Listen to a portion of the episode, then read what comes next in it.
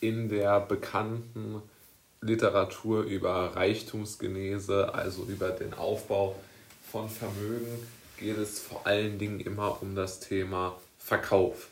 Verkauf wird als wichtig angesehen und als absoluter ähm, Bestandteil der unternehmerischen Tätigkeit.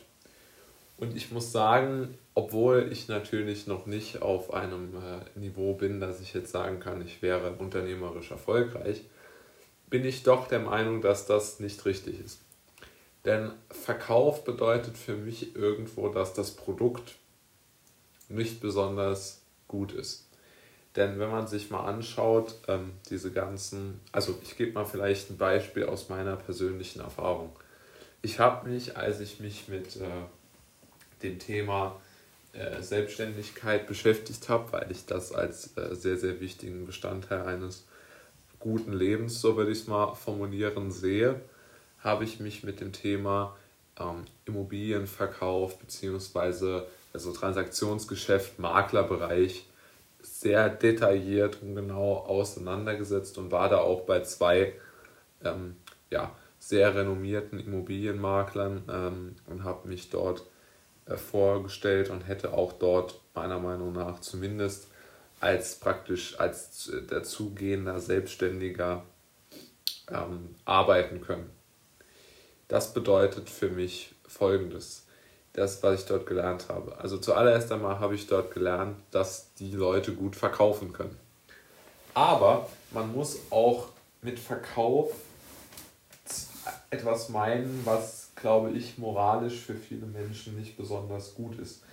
Denn man muss, wenn man verkauft, schon auch zum Teil sehr Dinge einfach verkaufen, die nicht besonders qualitativ hochwertig und ähm, begehrenswert sind. Ja. Also man muss keine guten Häuser oder guten Immobilien aggressiv verkaufen, sprich jemand überzeugen, sie zu kaufen. Denn für den Kunden muss es ja dann erstmal keinen Sinn machen zu kaufen, dass man einen Verkaufsprozess einleiten muss. Ähm, aus meiner Sicht ist die beste Werbung eine subtile Form des Marketings und keine so extrem aggressive Form des Marketings. Ich möchte zwei Beispiele nennen. Zum Beispiel gibt es für den, äh, äh ich habe ein tolles Buch geschenkt bekommen über die komplette Geschichte des Porsche 911, also tolles Auto. Und dort ging es dann im Speziellen um den Porsche 911 Baureihe 964, also 80er, 90er Jahre. Und der hatte den Slogan, es gibt kein besseres Familienautos. Auto, man kann länger frühstücken und man ist früher beim Abendessen wieder zurück bei seiner Familie. Also ähm, eine sehr interessante Geschichte, dass man halt, ähm, ja, dass man äh, halt, also es war einfach subtil dem Kunden dann zu verstehen gegeben, okay, ich kann dieses Auto, ähm, ich möchte dieses Auto haben. Man musste nicht sagen, ja, Leasingrate und da kannst du sparen, sondern ich will das Auto haben. Und bei Apple zum Beispiel gibt es ja diesen, ähm, äh, diese tolle Werbung, wo Gandhi gezeigt wird und Isaac Newton und Albert Einstein, alles Mögliche. Und dann wird gesagt, the people who are crazy enough to think they can change the world are the ones who do. And so ein bisschen ist es schon so, dass diese subtile Form, nämlich dass sich die Menschen dann mit sozusagen, dass dann die Apple-Käufer gedacht haben, sie wären Gandhi, Einstein oder Newton. Kann man jetzt darüber diskutieren, ob die meisten das sind, eher nicht, ja. Aber trotzdem äh, denken Leute und ich persönlich denke auch lieber von mir, dass ich intelligent bin und dass ich mich auf eine Stufe mit Newton und Einstein stelle, als dass ich jetzt irgendwo viel Geld für einen Intel-Rechner ausgebe. Und Jobs und dann die Porsche AG haben halt tolle Werbung gemacht.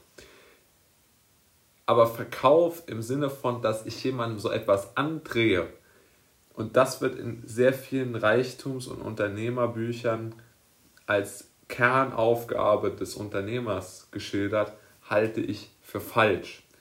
Es muss nicht Verkauf in den Fokus genommen werden, sondern dass man den Kunden das Gefühl gibt, er wäre toll. Wenn man den Kunden das Gefühl gibt, er wäre toll und intelligent, dann ist er natürlich auch bereit, Geld in enormer Form auszugeben. Wenn ich jetzt jemandem natürlich das die und Immobilien, die einer Person ein enormes Prestige äh, verleiten, äh, also und auch leistbar sind, die sind, muss man auch nicht verkaufen, muss man nur anbieten und den, den Transaktionsprozess begleiten, was die Aufgabe eines Maklers ja auch ist. Aber zu verkaufen im Sinne von zum Verkauf zu überreden und aggressiv sozusagen immer äh, sich wie so mit einer enormen Frustrationstoleranz durchzuschlagen, ist meiner Meinung nach nicht unbedingt unternehmerischer Erfolg. Das ist vielleicht eine Fähigkeit, die man haben kann, das gut zu können. Aber ob man den Kunden damit langfristig glücklich macht, glaube ich nicht. Also ich bin da skeptisch, was diese Erfolgsliteratur vorschlägt.